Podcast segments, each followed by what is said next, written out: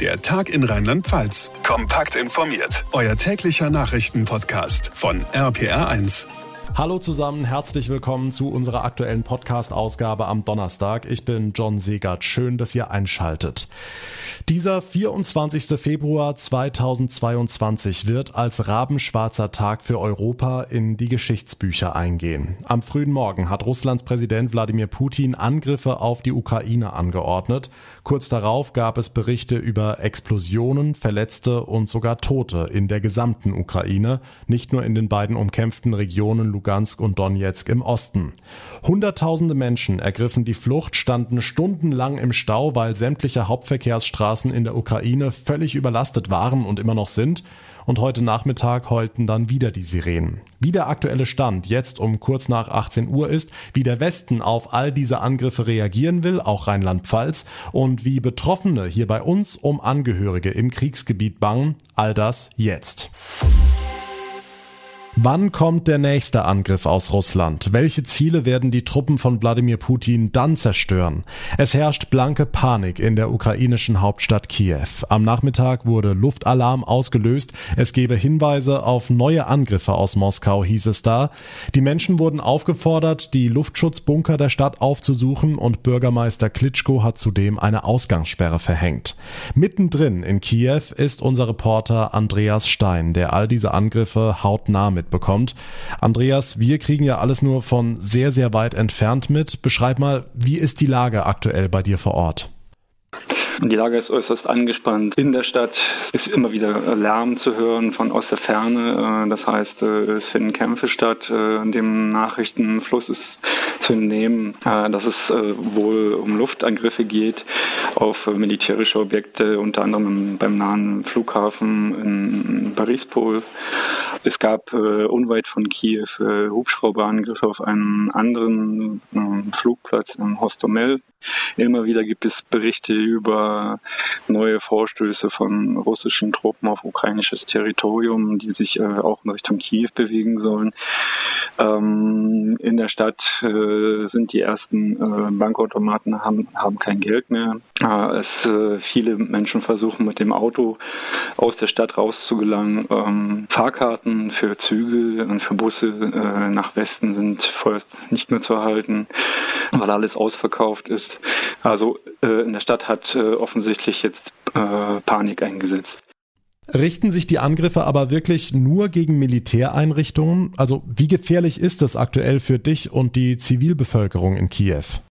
Nach der momentanen Einschätzung äh, ist es für die Bevölkerung in Kiew noch nicht ganz gefährlich, aber ähm, es gab halt eben Luftangriffe unweit von Kiew auf militärische Objekte und die äh, ähm, Lage ist äh, nicht mehr wirklich äh, überschaubar. Also es kann demnächst äh, brenzlig für die Zivilbevölkerung werden. Okay, und du persönlich, wie geht's für dich weiter? Also persönlich, äh, wir sitzen gerade auf gepackten Taschen und überlegen jetzt in nächster Zeit äh, in die Metro zu gehen. Hm, hier in Deutschland bereitet man sich auf viele Geflüchtete aus der Ukraine vor. Klar, die Menschen wollen raus aus dem Land. Was kriegst du davon mit? Also äh, kursierenden Videos nach zu urteilen, äh, sind alle Straßen, alle Ausfallstraßen von Kiew in Richtung Westen äh, äh, dick voll mit Autos. Das heißt, es machen sich eine Menge Menschen auf dem Weg äh, aus der Stadt in Richtung vermeintlich sicheren Westen. Züge fahren weiter, aber es sind halt keine äh, Fahrkarten mehr erhältlich. Unser Reporter Andreas Stein aktuell in Kiew. Vielen lieben Dank und pass auf dich auf.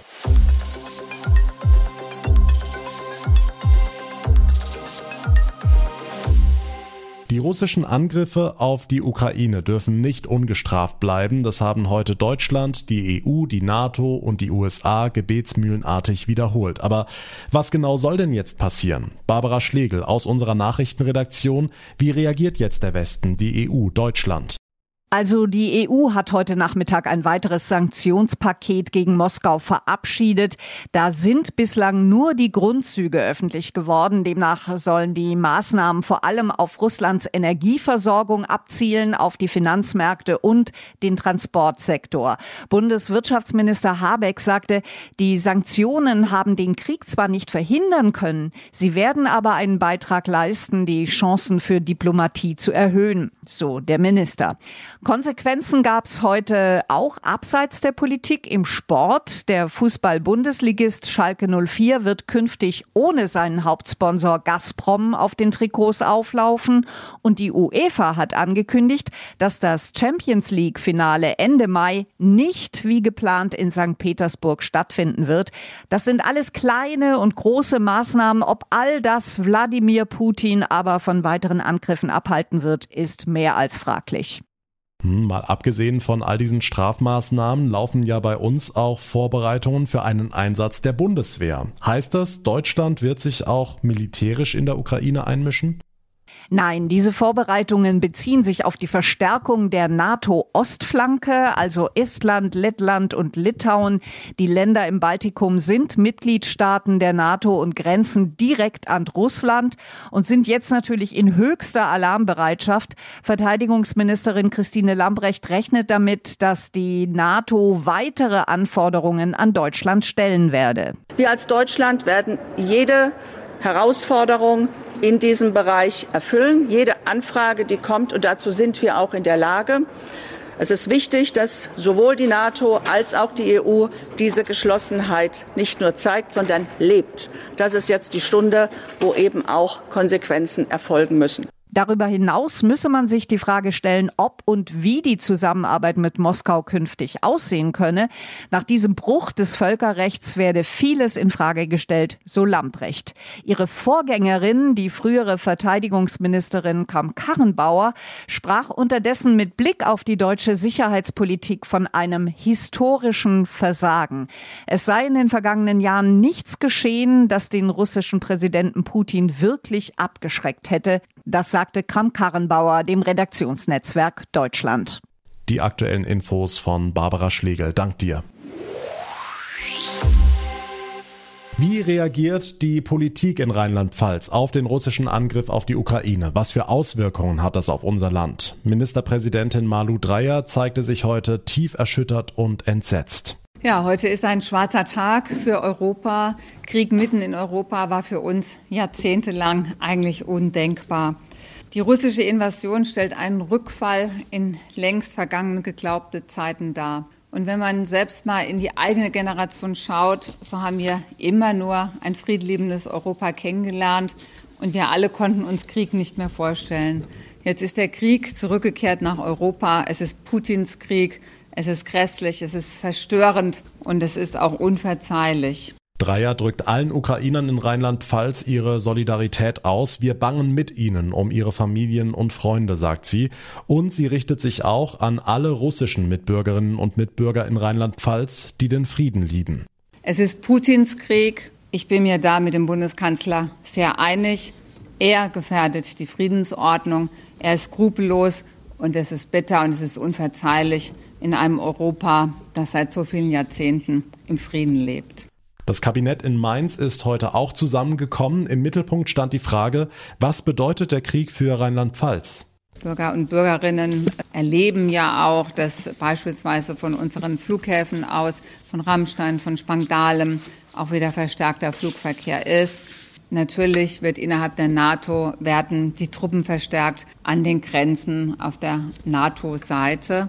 Wir wissen, dass die Wirtschaft natürlich sehr verunsichert ist. Krieg mit Europa, das konnte sich auch niemand in der Wirtschaft jemals vorstellen. Und natürlich jede Verunsicherung ist schlecht für die Wirtschaft. Die Sorge um die Energieversorgung in deren Bereichen ist natürlich besonders groß. Außerdem bereitet sich das Land auf mögliche Flüchtlinge aus der Ukraine vor. Wir sind in aller engstem Kontakt mit den höchsten Ebenen der Bundesregierung, sowohl die Fachminister und Ministerinnen als auch ich persönlich. Und die Bundesinnenministerin hat heute Morgen schon in einem Gespräch mit äh, den zuständigen Fachkollegen und Kolleginnen Gespräche geführt, um sich auch vorzubereiten für den Fall, dass mehr Flüchtlinge in unser Land kommen. Dazu sind wir aber auch gut vorbereitet in Rheinland-Pfalz. Und es ist ja vollkommen klar, dass ähm, es sich dabei um Vertriebene handeln würde und dass sie natürlich ähm, auf jeden Fall mit unserer Unterstützung dann auch zu rechnen haben. Ministerpräsidentin Malu Dreyer am Tag des russischen Angriffs auf die Ukraine.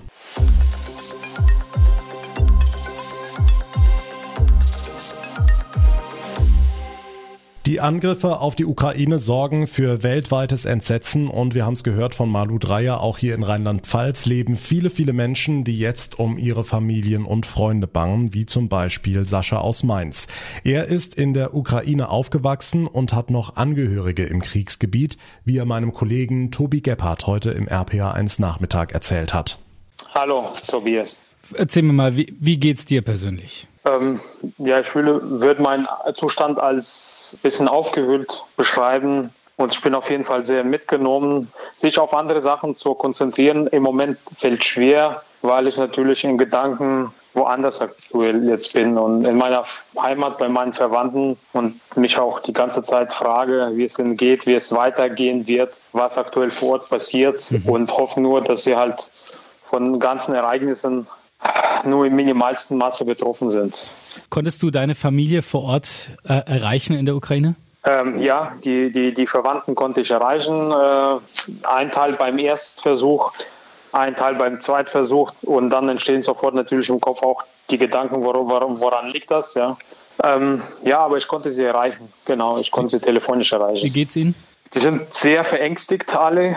Äh, die wissen nicht, wie es weitergeht und die bereiten sich noch auf das Schlimmste vor. Also wenn es halt noch schlimmer werden kann. Und es kann, so wie die Anzeichen aktuell stehen, es kann noch schlimmer werden. Für mich war ganz äh, bezeichnend, ich hatte wirklich Gänsehaut und so geht es ganz vielen von uns hier, als wir die Sirenen gehört haben auf den Videos, der, der Fliegeralarm. Sind deine Verwandten auch davon aufgewacht heute Morgen? Äh, nein, äh, davon nicht.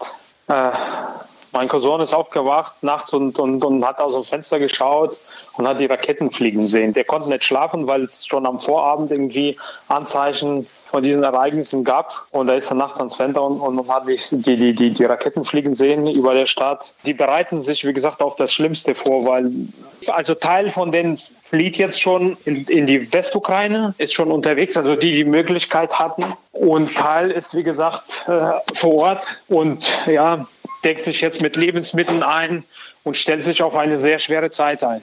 Was ja auch eine Möglichkeit ist, ähm, aus der Ukraine kann man visafrei nach, nach Deutschland einreisen mit einem ganz normalen drei Monats Touristenvisum. Hättest du denn auch Platz vielleicht Familienangehörige? Ja, das habe ich, das, das habe ich allen schon angeboten, dass sie zu uns kommen können und wir würden alle unterbringen. Und es geht mir ja um, um die Gesundheit, weil wir haben teilweise auch kleine Kinder im Vorschul- und, und Schulalter, also Grundschulalter. Das sollten sie nicht erleben und nicht lange mitnehmen. Das tut halt weh und da versucht man irgendwie Lösungsansätze jetzt zu finden. Ich habe allen angeboten, zu uns zu kommen. Und ja, aber das ist jetzt ganz schwer, weil die ganzen Flughäfen sind natürlich jetzt zu, die Straßen sind teilweise überlastet. Es werden, es sind äh, Sperren aufgebaut auf den Straßen, um, um die Invasion zu verlangsamen oder zu verhindern. Und das erschwert natürlich auch die Bewegung für, für, für, die, für die Leute. Sehr bewegende Einblicke von Sascha aus Mainz. Vielen Dank dafür. Soweit die aktuellen Infos hier im Podcast. Alle Entwicklungen hört ihr natürlich rund um die Uhr bei uns bei APH1 im Radioprogramm. Die nächste Zusammenfassung gibt's dann morgen Abend hier im Podcast Der Tag in Rheinland-Pfalz. Mein Name ist John Segert. Ich bedanke mich ganz herzlich fürs Einschalten, für euer Interesse. Habt einen schönen Abend bis morgen und vor allem bleibt gesund. Der Tag in Rheinland-Pfalz, das Infomagazin, täglich auch bei RPR1. Jetzt abonnieren.